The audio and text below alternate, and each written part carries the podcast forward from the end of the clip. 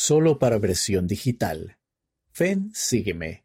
Génesis, capítulos del 37 al 41. Pregúntales acerca de tu sueño. Por Michael Morris, Revistas de la Iglesia. Independientemente de la manera en la que el Padre Celestial se comunique con nosotros, es importante recordar que Él desea hacerlo. Cuando Cecilia Betancourt comenzó a reunirse con las misioneras de tiempo completo en Tijuana, México, no estaba realmente interesada en su mensaje. Más bien, quería probar que estaban equivocadas. Iba a probar mi punto de vista, que sabía lo que creía y que cualquier cosa que me enseñaran no era correcta, dice Cecilia. Estaba tan empeñada en probar que tenía razón que no aprendió mucho de las primeras tres lecciones. Sin embargo, lo que sí recuerdo es la cuarta lección, dice. Esa cuarta lección fue la que me cambió el corazón. Ese análisis, que se centró en guardar los mandamientos, dio a conocer a Cecilia los templos y la doctrina del matrimonio eterno y de las familias eternas. Cuando me mostraron una lámina del templo de Salt Lake, el espíritu susurró y dijo, Pregúntales acerca del sueño que tuviste cuando eras pequeña. Al recordar una sala que había visto en su sueño, Cecilia preguntó a las misioneras, ¿Hay sillas en cierto orden dentro del templo? Sí, respondieron las misioneras. ¿Hay un cojín o algo detrás del cual alguien se pone de pie?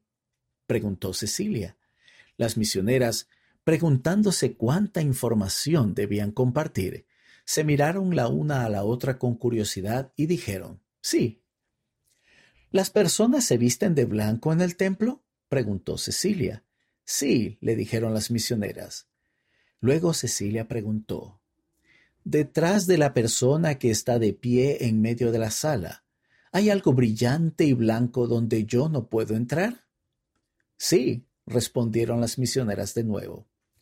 En ese momento, dijo Cecilia, algo me dijo, Este es el lugar que viste en tu sueño. Y entonces comencé a llorar.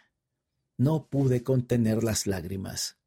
Una de las hermanas dijo, Cecilia, ¿se preparará para ser bautizada? El espíritu era tan fuerte que dije que sí. Visiones de noche. La mayoría de los sueños, obviamente, no son tan importantes ni cambian la vida, como el sueño que la hermana Betancourt tuvo en la infancia. Pero los sueños, como lo demuestran las escrituras, son una manera en la que el Padre Celestial prepara y advierte a sus hijos y les revela información. Por ejemplo, cuando José de Egipto era joven, soñó que sus padres y hermanos se inclinaban a él. Ese sueño se cumplió de una manera maravillosa después de que José, por medio del Espíritu de Dios, interpretara el sueño de Faraón de abundancia y hambruna.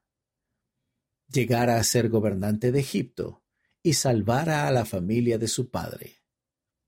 Otros ejemplos de las Escrituras incluyen la interpretación que hizo Daniel del sueño de Nabucodonosor, que llegó a Daniel en visión de noche.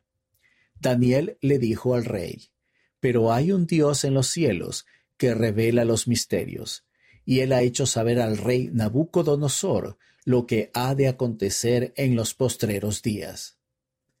En el Nuevo Testamento, el ángel del Señor se le apareció a José en sueños y le dijo, No temas recibir a María, tu desposada, porque lo que en ella es engendrado del Espíritu Santo es. En un sueño posterior, el ángel le dijo a José, Toma al niño y a su madre, y huye a Egipto, y quédate allá hasta que yo te lo diga, porque acontecerá que Herodes buscará al niño para matarlo. Después de que los magos adoraron al niño Jesús, también fueron avisados por revelación en sueños que no volviesen a Herodes y regresaron a su tierra por otro camino. En el libro de Mormón, Ley le dijo a su familia, He soñado un sueño. o en otras palabras, he visto una visión. El elder David A. Bednar, del Quórum de los Doce Apóstoles, enseñó, Las revelaciones se transmiten de diversas maneras, entre ellas, por ejemplo, sueños, visiones, conversaciones con mensajeros celestiales e inspiración. El elder Richard G. Scott, del Quórum de los Doce Apóstoles, dijo que los sueños que incluyen la comunicación inspirada van por lo general acompañados de un sentimiento sagrado. El Señor utiliza personas a quienes les tenemos un gran respeto para enseñarnos verdades en un sueño, puesto que confiamos en ellas y escucharemos su consejo.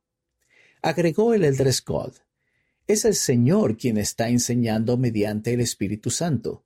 Sin embargo, en un sueño, Él puede hacer que nos sea más fácil entender y que se conmueva más nuestro corazón, enseñándonos mediante alguien que amamos y respetamos. Independientemente de la manera en la que el Padre Celestial se comunique con nosotros, es importante recordar que Él desea hacerlo. El presidente Russell M. Nelson nos recordó, una de las cosas que el Espíritu ha grabado repetidamente en mi mente desde que recibí el nuevo llamamiento como presidente de la Iglesia es cuán dispuesto está el Señor a revelar su disposición y voluntad. El privilegio de recibir revelación es uno de los dones más grandiosos que Dios da a sus hijos. Más información. Vea un video de Cecilia Betancourt con más detalles de su relato en churchofjesuschrist.org. Aprenda cómo Brigham Young recibió un mensaje importante por medio de un sueño en el que le visitó José Smith. Véase este relato al comienzo de Don't Be in a Hurry. Ensign, junio de 2010, páginas 29 a la 33.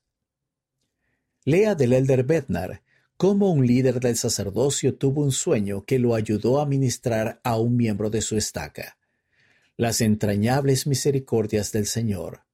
Revista Liaona, mayo de 2005, páginas 99 a la 102. Lea cómo se le enseñó a un obispo por medio de un sueño la manera de extender un llamamiento. Mi sueño extraordinario. Revista Liaona, octubre de 2008, páginas 22 y 23.